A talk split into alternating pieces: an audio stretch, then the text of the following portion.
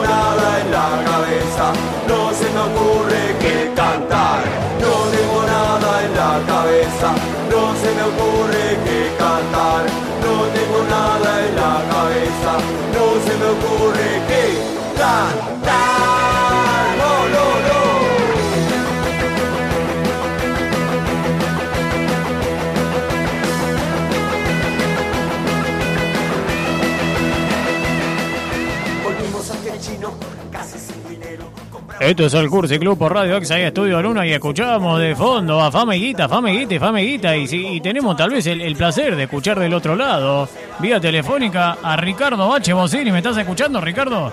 Lo estoy escuchando. Acá Ricardo H. Bocini, alias Guita. Acá, está- acá, acá está la Guita. ¿Cuántos? eh, acá está, menos Uh, te van a ir a buscar, Ricardo. Ten cuidado con esas declaraciones porque te van a ir a golpear la puerta, te van a pedir un préstamo. No, no, no, estoy en una cueva. acá en el microcentro, una cueva re escondida. Justamente hoy en el programa estamos, como consigna, estábamos hablando de los sótanos. ¿Y quién vos, no? Para contar un poco de esa movida cultural también que, que había en los 80 con respecto a- a- al arte alternativo, al paracultural, esos lugares, esos reductos, esos refugios del arte del under. Sí, sí, realmente, o sea, va, qué sé yo. Yo, yo me, me curtí con, con esa onda. Eh, en realidad yo empecé en el Café Einstein.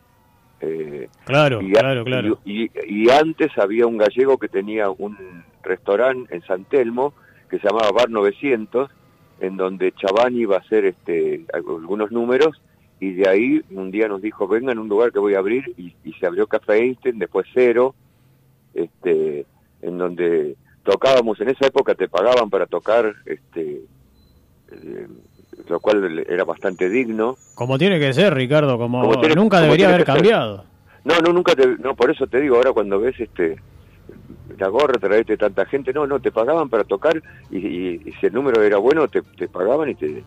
Y, y yo ya siempre, desde chico que me gustó agitar, digamos, ¿no? O sea, soy un, un pequeño cacique, así que siempre en la primaria ya armaba comandos para joder a una maestra que, le hacía bullying a un pendejo cabeza, ¿viste? Siempre, siempre me gustó, eh, inclusive una cosa que nos tienen aislados por clases sociales, mezclarme con otra gente.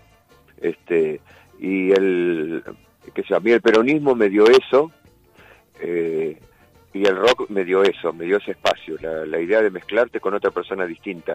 Si no estamos como en círculos, siempre lo- los chetos, los, los este, aquellos, inclusive los, metaleros nada más que no, escuchan otra cosa. Entonces para mí abrir, y esa época este, era una época de cosas abiertas, de experimentos, digamos, ¿no? Este, y la gente respondía.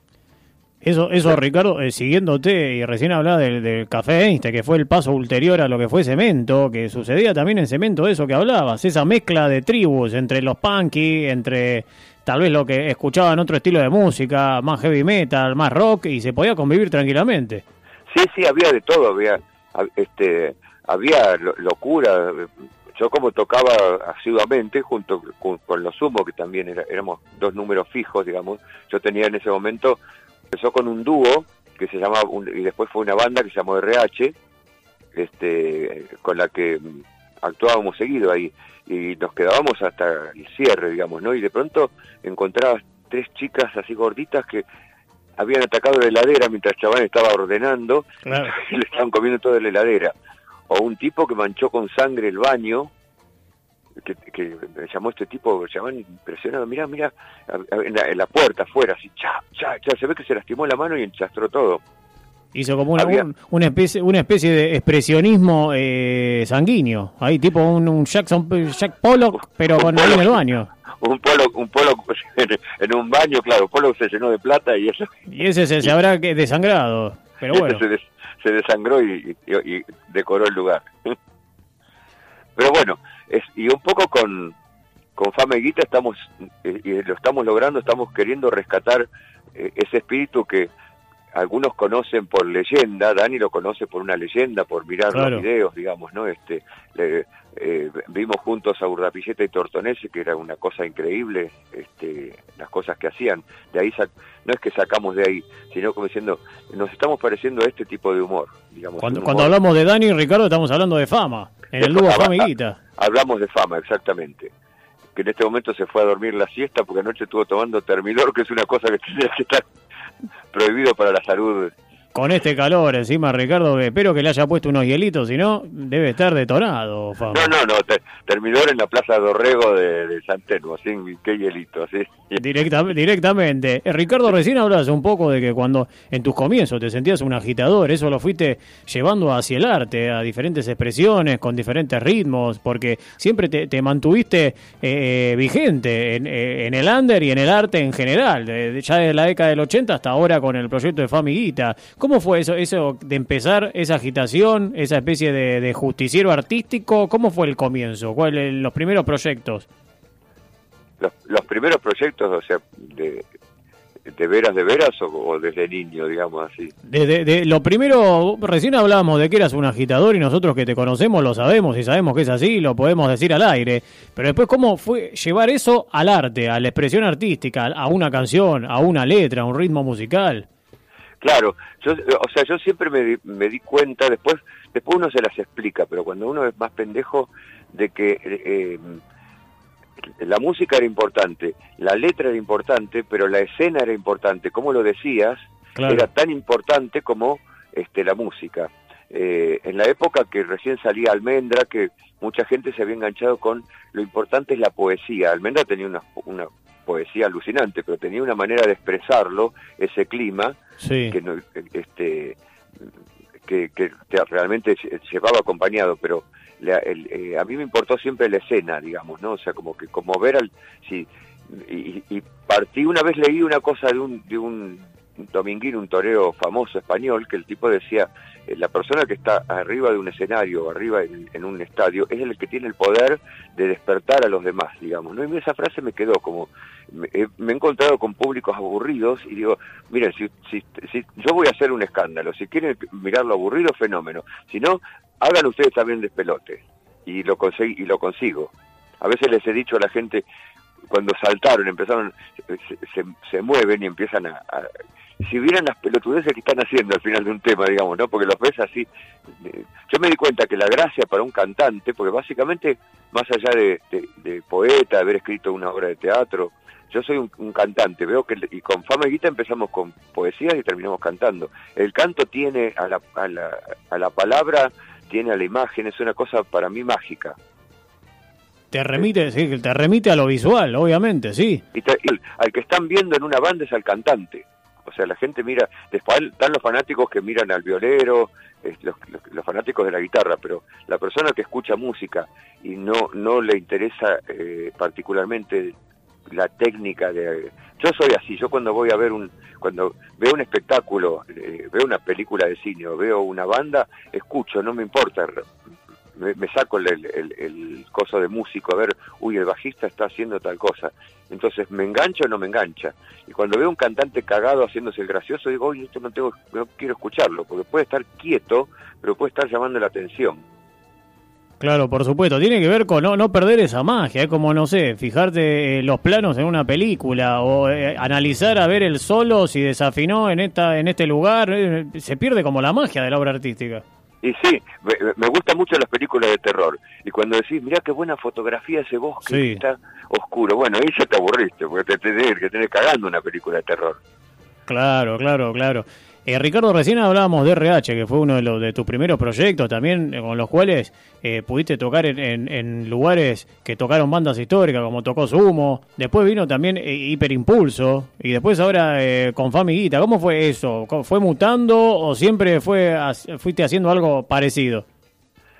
O sea, siempre, siempre soy el mismo, digamos, ¿no? Pero con RH em, empezó como un dúo tecno, con un yo venía venía de ser un solista y ya de solista en un momento en, el año 70 que los solistas en un momento dado se estaban sentados y cantaban las canciones con la guitarra criolla sentados. Entonces dije me compro un Stratocaster y este me, paro y me pongo un gorro voy a, voy a actuar como una banda pero yo solo digamos no este entonces un día un pibe me dice mira hay un chileno que, que es bajista que sé yo que le por ahí lo se van a gustar si se conocen bueno y empezamos a buscar baterista. En esa época tocaban todos eh, rock sinfónico, jazz rock, 80, tum, tum, y, no, y no sabían tocar un twist. No, decían, no es fácil, es una boludez, no lo sabían tocar. No es una boludez tocar los ritmos populares. Y al final compramos una caja rítmica para ensayar este, en Dayan, para variar en la casa de música más vieja que hay. Y terminamos tocando con esa caja rítmica, nunca encontramos un batero. Y la rompíamos, el, los bajos los hacía el, chileno con, una, con un distorsionador de bajo, los, los solos, digamos, ¿no? Este, hacía, los solos los hacía el bajo, yo marcaba la guitarra tan, tan, así, este, y nos empezaron a ver los punks. Eh, de ahí conocimos una banda que nos, nos robamos al, al baterista, eh, nos robamos al guitarrista y después vino el tecladista también. Y ahí se armó una banda más grande, RH. Eh, en un verano nos peleamos con el manager, esto pasaron cinco años, ¿no? Este, y teníamos una fecha en cemento y nos peleamos 15 días antes y dijimos, vamos a poner a laburar nosotros, en verano. Yo fui a volantear la semana anterior, estaba casi vacío. Y llenamos con 700 personas cemento. Una locura, lo que estás diciendo es parte de la historia, Ricardo, te das cuenta de eso, ¿no?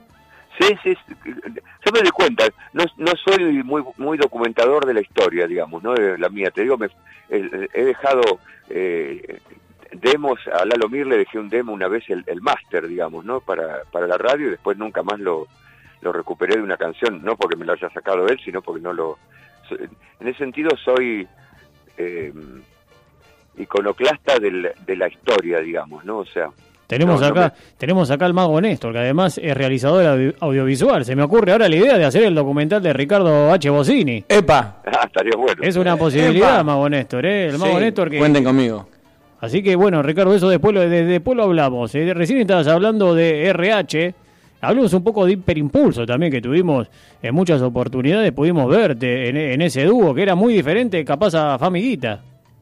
Sí, o sea, hiperimpulso en un, en un momento fue una banda con pista, siempre nació con pista, ¿no? O sea, este, yo me enamoré después de la, de la música disco y del de el bombo sonando todo el tiempo. Sí. Y este em, empecé armando unas estructuras y después cuando me di cuenta terminé armando una banda con guitarra, bajo, eh, percusión y cantante, ¿no? Este, en un tiempo hubo un tecladista, Damián, que aportó bastantes mm, cosas, pero tenía un, un borde con el jazz, eh, cosa de la que yo no soy muy amigo, no soy jazzero, digamos, ¿no? O sea, les perdono a Frank Zappa que haga jazz, eh, les perdono cualquier cosa a Zappa, digamos, ¿no? Por ejemplo. Este, pero los, los, tecladistas de jazz meten, tienen 10 dedos y meten los 10 dedos.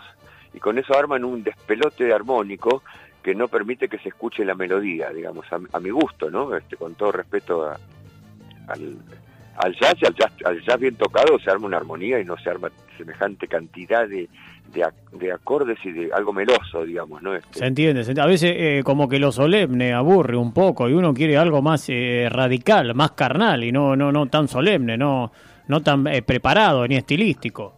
Claro, más directo, algo que te pueda llevar a tu casa, como esto de no tengo nada en la cabeza, lo, yo veo que lo cantan así, se lo acuerdan enseguida y este y a mí me rompe las pelotas, a veces pues me, queda en la cabeza sonando el tema cuando lo canto, este y, y eso es tan bueno como y las letras, aparte de las letras de canciones muy simples, dicen cosas tan importantes como algo solemne. Está buena la palabra solemne, es verdad.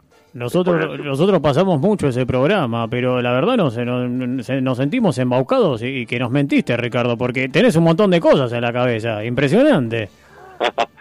pero están encriptadas. Claro, ahí está, tenemos que descifrar la cabeza de Ricardo H. Bosini. Recién hablaba, hablamos un poco de RH, de hiperimpulso, hablemos un poco de Famiguita y cómo es trabajar con otras generaciones. Me imagino una persona que vivió la década del 70, la, década del 80, conoció Café Einstein, Cemento, el Paracultural, eh, trabajar tal vez eh, con personas de otra generación, que, que, tienen otros ritmos, tienen otras maneras de ser también. ¿Cómo es interactuar con ellos, con las redes sociales, con todo eso? Claro, bueno, eh, yo creo relativamente, yo creo que existen las generaciones, digamos, y que existe la experiencia, cuanto más tiempo, la experiencia. Eh, conozco gente de mi edad que son unos boludos que lo único que han hecho fue que sea, la, fiesta de fin de año a Bariloche, no sé, como claro, joda. Claro, claro. como que esa persona, muchas, no es que haya, no es que tenga que hacer las locuras, digamos, hay gente por ahí que se que se, se ha radicado en el sur y después volvió, o sea, pero hay gente que no tiene casi experiencia, pasan los años y va, va se va quedando cada vez más, este, se va chanchando. Y hay jóvenes, y sobre todo de, esta generación, y sobre todo los conozco a través de Dani, que está desilusionado de su generación, este, de lo, de lo embole que son, este, de lo, de lo poco, eh, hay mucho discurso pero hay poco huevo, este, no, no, eh, lamentablemente tengo montones de amigos este, eh, muertos o desaparecidos mm, por haber sido militantes, no por haber matado a nadie, digamos, ¿no? O sea, por haberse jugado por una idea nada más. Este, me pone triste y a la vez habla como diciendo, bueno, había huevos, alguien se la jugaba este, y se murió a los 22 años, no sé. Esta generación se van a morir de embole. Este, Hay mucha palabra y poca acción poca acción, sí, sí, mucha palabra, mucha focalización sobre la ayuda, etcétera. No es solamente la ayuda, la ayuda son los perros, viste, que te manda el dueño, qué sé yo. Como claro. eh, el, el, el, consumismo, que hay, hay un montón de cosas, y, este, y el, el, sabotaje es una cosa que se puede hacer y no es necesidad de enfrentarte a un tipo que está armado hasta las pelotas.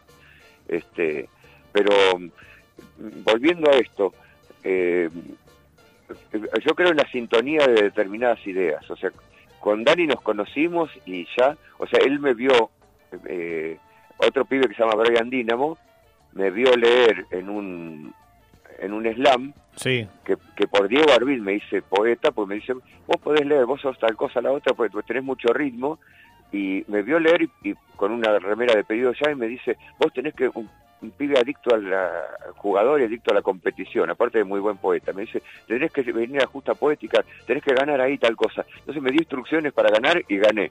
Entonces viene un pibito y me dice, ¿querés venir a un evento que organizo tal cosa? No le pasé ni pelota, pues, y escuché así, y era Dani. Bueno, cuando fui al evento nos conocimos, este, él me, tenía que pagar una guita del evento, nos encontramos en el barrio chino, eh, en el arco del barrio chino un domingo, con los Hare Krishna tocando, y ya nos encontramos, nos pusimos a bailar, y ahí dijimos, bueno, acá, acá se armó un dúo, qué sé yo, la, la sensación de encontré una persona que me entiende. Hubo este, una sinergia. Claro, o, o, sea, me entiende, no me, no, yo no lo, no lo pienso como un... Hay gente que dice el nene por, por una persona de 20 años. Para mí no es un nene, primero que es un adulto, un grandote pelotudo ya. Claro. Este, ya tiene, primero, legalmente tiene más de 18. Eh, Spinetta compuso Muchachos de Ojos de Papel a los 16 años, íbamos este, a las cosas, ¿viste? Y no era un nenito, no era un, un conjunto infantil. Pero para mí hay una, una sinergia, como decís vos, hay algo en la que coincidís y no es que el viejo enseña al joven. Hay mucha gente me, este, que piensa que yo armo toda la estructura de Fameguita y Daniel hace las monigotadas. No es así ni en pedo, las ideas más locas se les ocurre a él y, y me las encaja, me hizo disfrazar de, de, de Pichulín y Piturrete, de, de, dos payasos degenerados. La idea la tenía yo hace como 20 años, me dice, vamos a hacerlo y te vas a disfrazar de payaso, que yo odio a los payasos. Me hizo disfrazar de payaso y salió buenísimo, digamos, o sea, al punto que nos llamaron de una varieté para ver si vamos, que son dos payasos merqueros que no pueden ir a, a los Me, me imagino que habrá sido gracioso, porque acá el mago Néstor se tentó, se puso a reírse. Me, ¿Ahí me escuchás, Ricardo? Sí, sí. No, re- te contaba que acá que, que el mago Néstor, el operador, se tentó, tuvo que cortarse el micrófono cuando le. porque se habrá, habrá evocado el, el show de los, de los dos payasos marqueros, que se, se tentó recién el mago Néstor. Estaba, presente, estaba presente y es muy bueno. habrá estado buenísimo, Ricardo. Y, y, y, y después del, del Mago Mota, que Ah. hizo maravillas ahí. No, también miren cómo se tiran flores. Pero eh, Ricardo, nos- nosotros estamos dando un espacio, ¿no? Para que le tires flores acá al mago Néstor y el mago Néstor te tira flores a vos. Déjense joder. Pero desapareció en escena, fue mágico. Se llevó tres lucas de la gorra. Y es- ese truco lo hace siempre, es el que mejor le sale, Ricardo. Pero bueno, antes, antes de despedirte, agradecerte por la participación acá en el Cursi Club. Estamos muy agradecidos, Ricardo. Por favor, un gusto. Queríamos hacerte partícipe de la consigna. Todos los martes nosotros tenemos una consigna, un poco como que la contestaste, pero en este caso es qué pasa en los sótanos. Nosotros a, las radio escuchas, a los radio escuchas, lo hacemos pensar, volar. Que queremos que tengan pensamientos con alas, que nosotros lo veamos desde abajo, como si estuvieran eh, eh, volando en el cielo. Así que eh, nos encantaría que tengas, eh, eh, que participe de esta consigna con tu testimonio en qué pasa en los sótanos. Lo ¿Qué que se te ocurra, lo que se te ocurra. Hoy en los sótanos. No, lo que se te ocurra. O sea que bueno, yo si querés puedo hablar con el mago Néstor para que vos pienses una, un- un- una respuesta con vuelo. ¿En qué pasa en los sótanos? Podés ir para cualquier lado. Mira, eh, en, en el sótano de Fama y Guita Sí, está pasando jueves de por medio algo mágico que es que la gente se, se anima con buena onda sí. A sacarse la remera, a ponerse en pelotas, a bailar, a hacer trencito, o sea, a, volar como paloma, digamos, pero este, a sacarse las cosas adentro sin, sin la cosa del, del sexo invasor, ni del porno barato, este, ni de la, ni de la ni, ni del trencito de la alegría del casamiento, digamos, o sea, eh, a buscar todas las formas de, de descontrol sin joder al otro. Eh, eso es lo que para mí eh, tiene que germinar, así con, eh, ya que los, sótanos están las raíces de las cosas, digamos, ¿no? Así como uno ve la planta afuera y lo que lo está manteniendo es lo que está bajo, bajo tierra, digamos, ¿no? De abajo de la tierra tiene que salir algo liberador. Me encantó la respuesta de, de Ricardo H. Bocini de Famiguita. Ricardo, muchísimas gracias y nos vamos a ir escuchando a Hiperimpulso con No Tengo Crédito, que es un tema que nos encanta, que siempre suena acá en el Cursi Club. Buenísimo. Bueno, muchísimas gracias. Saludos, saludo- Ricardo. Un saludo muy grande a todos.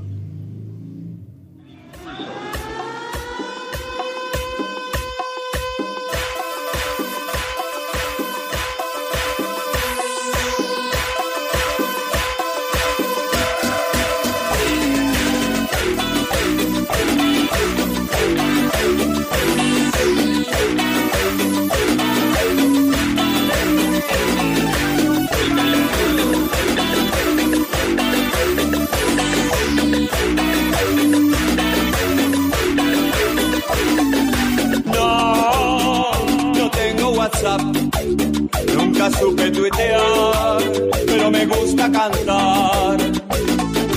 Uy, rompí la tableta, borré mis archivos y pago en efectivo.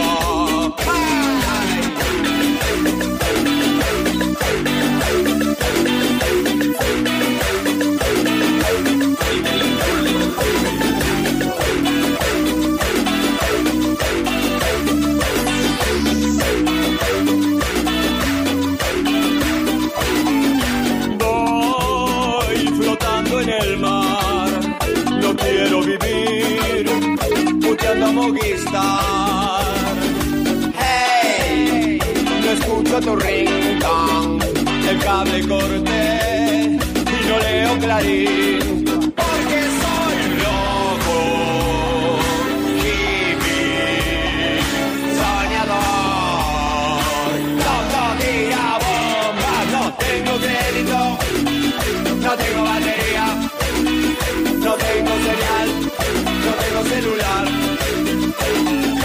Tengo crédito, no tengo batería, no tengo señal, no tengo celular.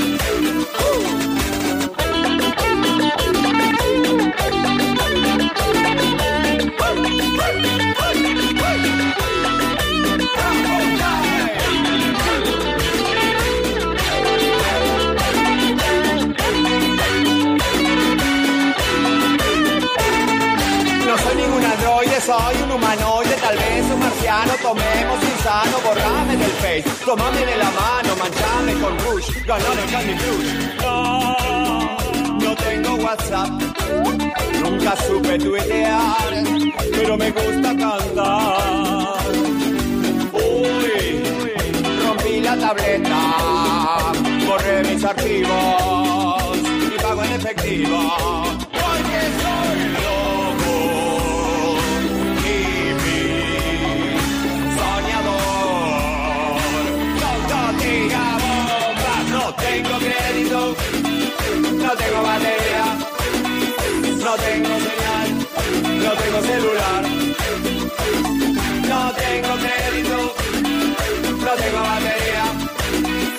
No tengo señal, no tengo celular.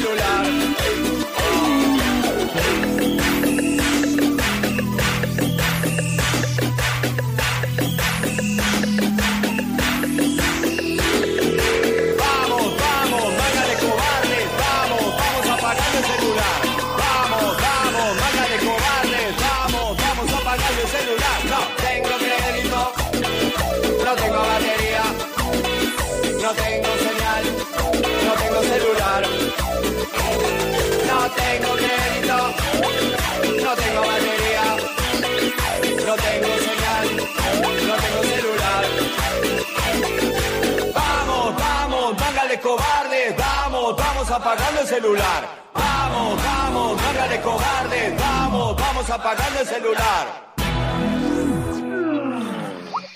La importancia de los altares. Ay vida, contamos con la suerte de acordarnos de las lluvias que azotaban los tejados y agobiaban a los murciélagos. Malditos. Igual se lo buscaron por cagarse en todas las esquinas de la casa. Y hoy, que estamos tan secos como impunes, bajo un cielo en el que no hay nube que se atreva a desafiarlo, me convenzo lo bien que me ha tratado la vida. Y tengo quejas, sí. Nunca faltarán alegres plagas, pero las guardo para tiempos en los que las goteras me agobien o la quebrada enloquezca y se marchen todos mis santos flotando por la ventana.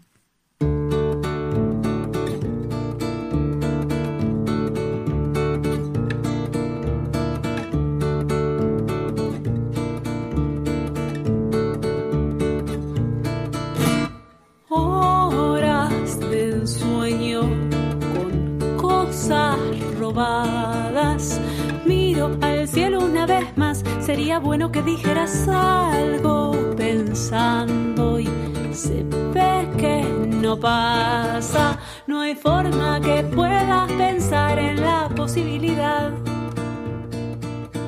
Solo puedo yo dejar el tiempo exacto que me quede por llegar a tiempo como me parece que vas a llegar. Ser una parte de vos, no ser una parte también parece no pudieras ver que es muy posible que ya no sea lejana posibilidad.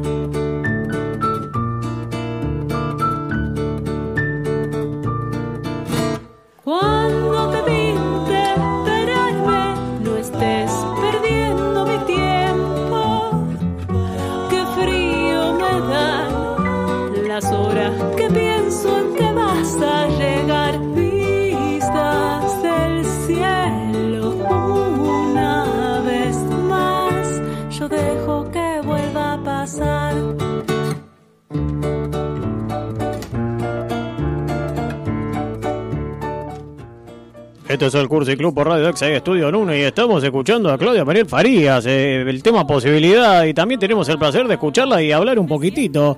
¿Me estás escuchando, Claudia? Hola, sí. ¿Cómo estás, Claudia? Bien. Estamos en vivo hasta las 23.30 de la noche en este martes hermoso. Y recién estamos escuchando este, este tema. Me gusta porque se está riendo, Claudia. Y las personas que se ríen a nosotros nos suman, porque nos llenan este estudio de radio de mariposas y nos llenan este estudio de, de- de primavera, más allá de que también afuera hay primavera, Néstor, usted lo sabe. Pero Claudia, estamos escuchando posibilidad que es eh, algunas canciones que sacaste hace poco. Sí. ¿Con, ¿con quién lo, lo- produjiste? ¿Con, con, con, con alguien? ¿Cómo fue sacar el disco? Porque siempre, tus canciones siempre las tocaste en vivo, pero no, no, no es que sacaste otros discos, sino que te metiste ahora en el estudio. En realidad lo venía haciendo hace tiempo y a final del año pasado, bueno, salieron estos tres temas. Hay otros cinco temitas en el horno que espero para fin de año sacarlos también. Los estuvimos produciendo con Santi Adano eh, de julio y agosto. Y él, nada, estu- estuvimos tra- trabajando pre-pandemia, en realidad un montón, y después cuando nos enganchó la pandemia, bueno, como que eh, algo más eh, hicimos, terminamos un par de canciones y otras nos quedaron en el tintero. Con el Pero per- bueno, ahí andamos. Con el perro Hay- Adano, sí. por salir. Con el perro Adano que lo pasamos mucho acá, eh, como solista y también con, con Julio y Agosto. Eh, Claudia, ¿cómo, Claro. cómo, cómo fue que empezó este amor eh, tuyo por la música? No sé si empezaste primero escribiendo o primero haciendo música. ¿Cómo, cómo- cómo fue eso? La verdad es que yo música toco desde muy pequeña. Empecé a estudiar piano a los ocho años y ahí ya era una nena y hacía canciones.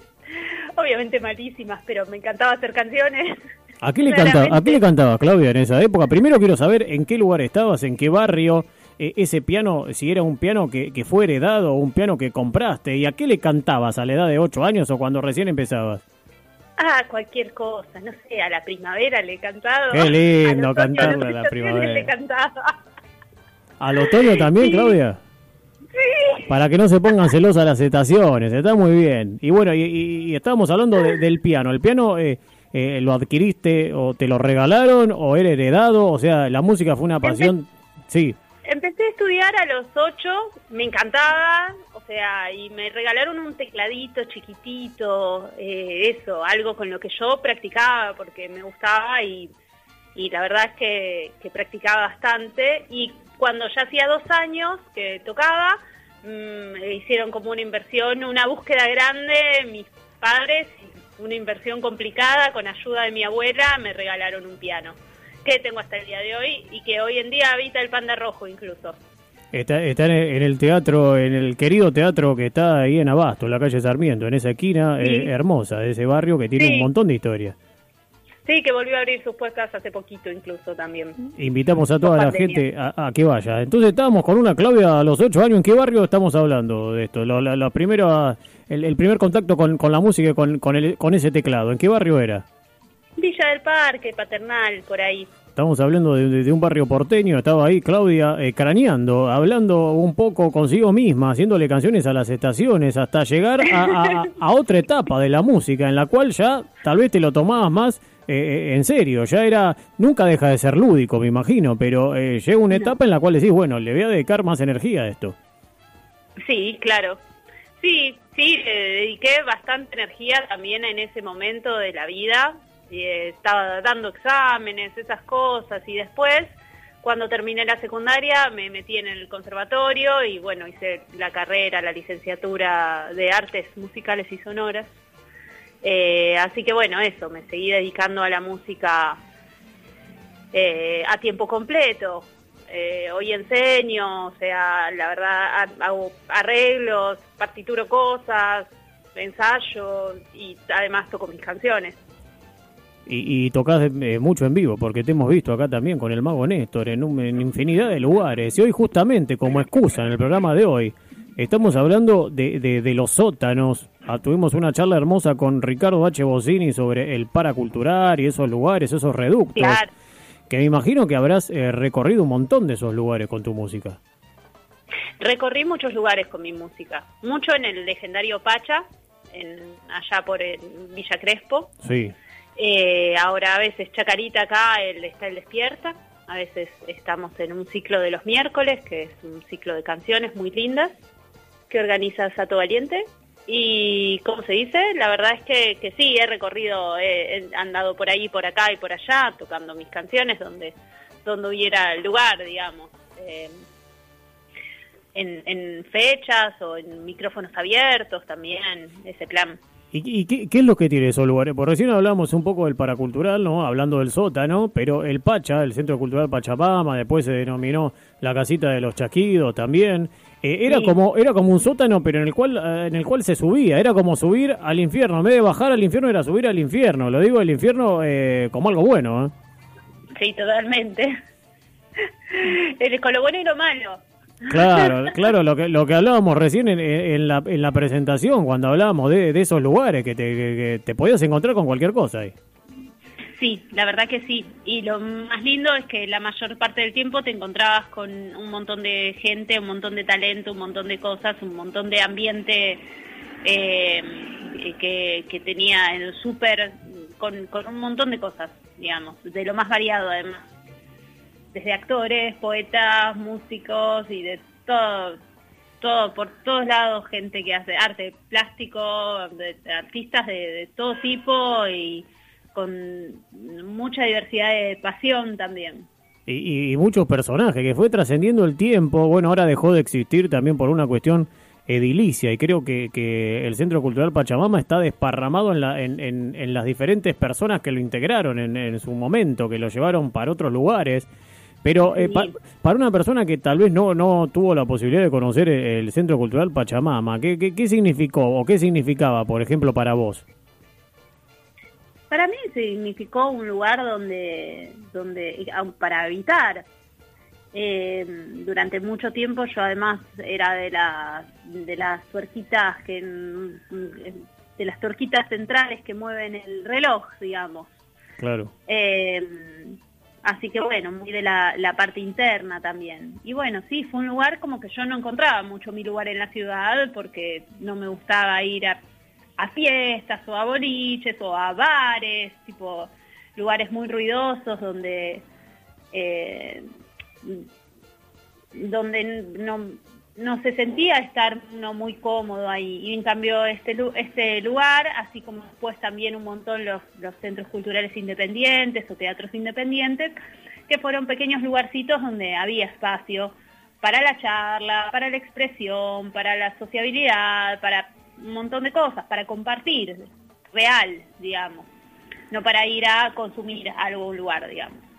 Me imagino que eh, con el, todo este tema de la pandemia, más vos siendo una persona que siempre se destacó por tocar en vivo, con tu guitarra o con, con el piano, eh, que se te habrá complicado. ¿En qué utilizaste las energías, más allá de que recién hablábamos de las canciones, eh, en, la, en, la, época de la pandemia? Ahora se está soltando un poco, habló, abrió el Panda Rojo, están abriendo otros lugares, pero en ese momento me imagino que para las artistas como vos eh, habrá sido un poco complicado. Sí, sí, en realidad eh, al principio aparecieron los vivos, también empecé, qué sé yo, quedé componiendo también un poco más puertas adentro, ¿no? Y, en realidad, qué sé yo, también ocupada un poco con la vida del día a día, eh, con la adaptación del trabajo, todo eso. La verdad es que la pandemia a todos nos pegó, algunos más por un lado, por otro, pero obviamente a todos nos, nos, afectó. Y, bueno, eso, se, sintió, pero pero también fue, fue bueno parar un poco la pelota y empezar a mirar de otra forma un poco la cancha. Y de, y de acá unos meses, Claudia, bueno, imagino que vas a aprovechar esta liberación para tocar un poco más en vivo que antes y tenés pensado grabar eh, más canciones, me imagino. Sí, ese es el plan. La, claro, las canciones están bastante, les falta muy poquito en realidad a las que están, o sea, ya están grabadas de hace tiempo y les falta unas cosas más para terminar que, que bueno, eso espero, espero por, poder terminarlas pronto. Eh, pero bueno, también eso, se, se, paralizó bastante, pero, pero el, el, plan es terminarlo próximamente. Y seguramente suenen acá en el Cursi Club. Eh, Claudia, eh, lo que sí te vamos a pedir, si tenés ganas, es antes de despedirte y agradecerte por esta charla, es si querés participar de, de, la consigna, que en el día de hoy es qué pasa en los sótanos. Nosotros siempre tenemos una consigna, al final del programa la gente eh, manda su audio y lo pasamos sin chequearlo, a veces mandan cualquier cosa, pero siempre buscamos un, un testimonio con vuelo, algo elevado, no algo que sea literal. Entonces nosotros si querés podemos eh, ponernos a charlar con el mago Néstor. La consigna es qué pasa en los sótanos, qué pasa en los sótanos, qué, pasa en los sótanos jugando un poco con lo que sucedía en el paracultural y en esos reductos, en esos subterfugios eh, ese, de, de, artistas, jugando con esa con, con, la, con eso estamos en la consigna que es que pasa en los otros. Nosotros vamos a charlar con el Mago Néstor para que vos, Claudia, pienses, utilizando toda esta energía artística, poética y musical, una respuesta elevada. Eh, ¿O no, Néstor? Sí, elevada, elevada. Vos nos avisás, Claudia, cuando estás lista para decir, ya sé, muchachos, no hace falta que estén hablando tanto porque ya sé sí. lo que quiero decir eh, con la consigna que es que pasen los sótanos. Vos nos avisás. ¿Está bien, Claudia? Mm. Sí, sí.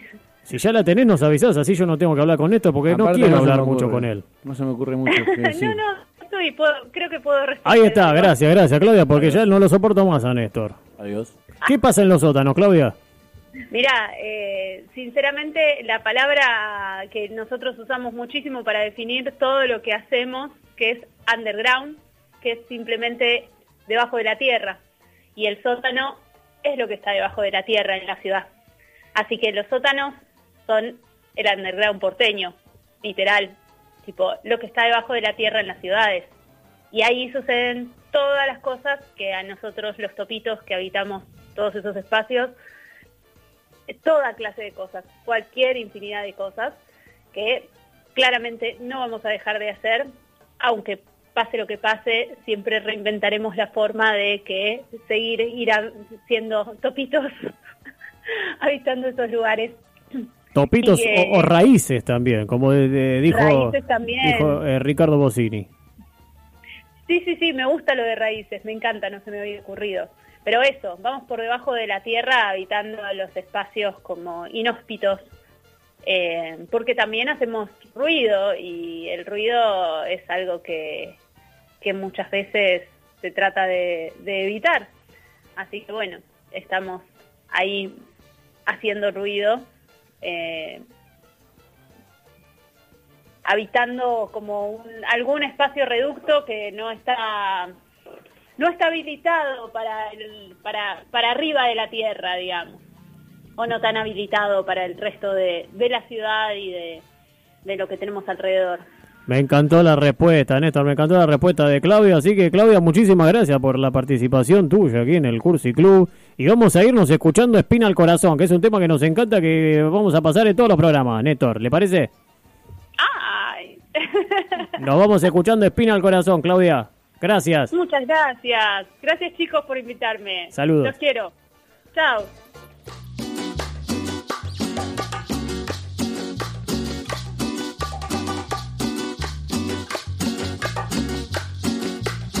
Es una espina al corazón que creas que me merezco este dolor. Es una espina al corazón que creas que me merezco este dolor. Porque soy siempre la culpable.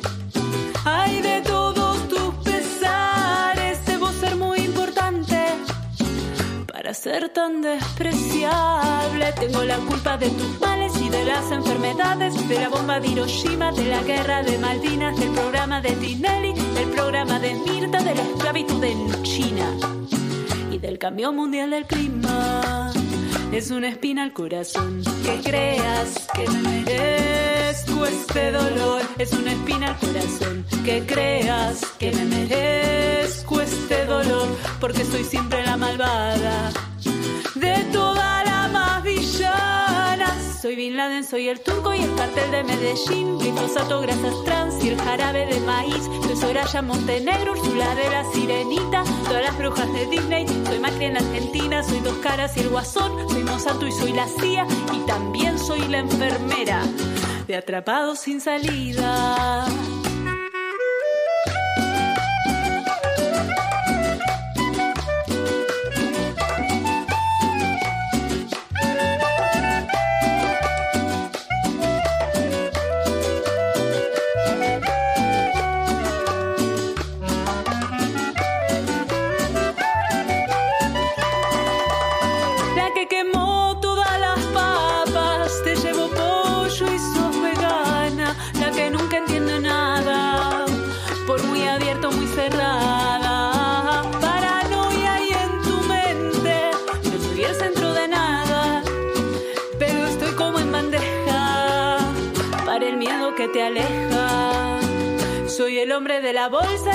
Soy la llorona, la reina mala de Alicia. Soy todas tus pesadillas, no estoy atrás del espejo. Delante solo el reflejo. Soy lo que no quieres ver. Y la que tenés adentro es una espina al corazón. Que creas que me merezco Es una espina al corazón. Que creas que me merezco este dolor. Es una espina al corazón. Que creas que me merezco este dolor.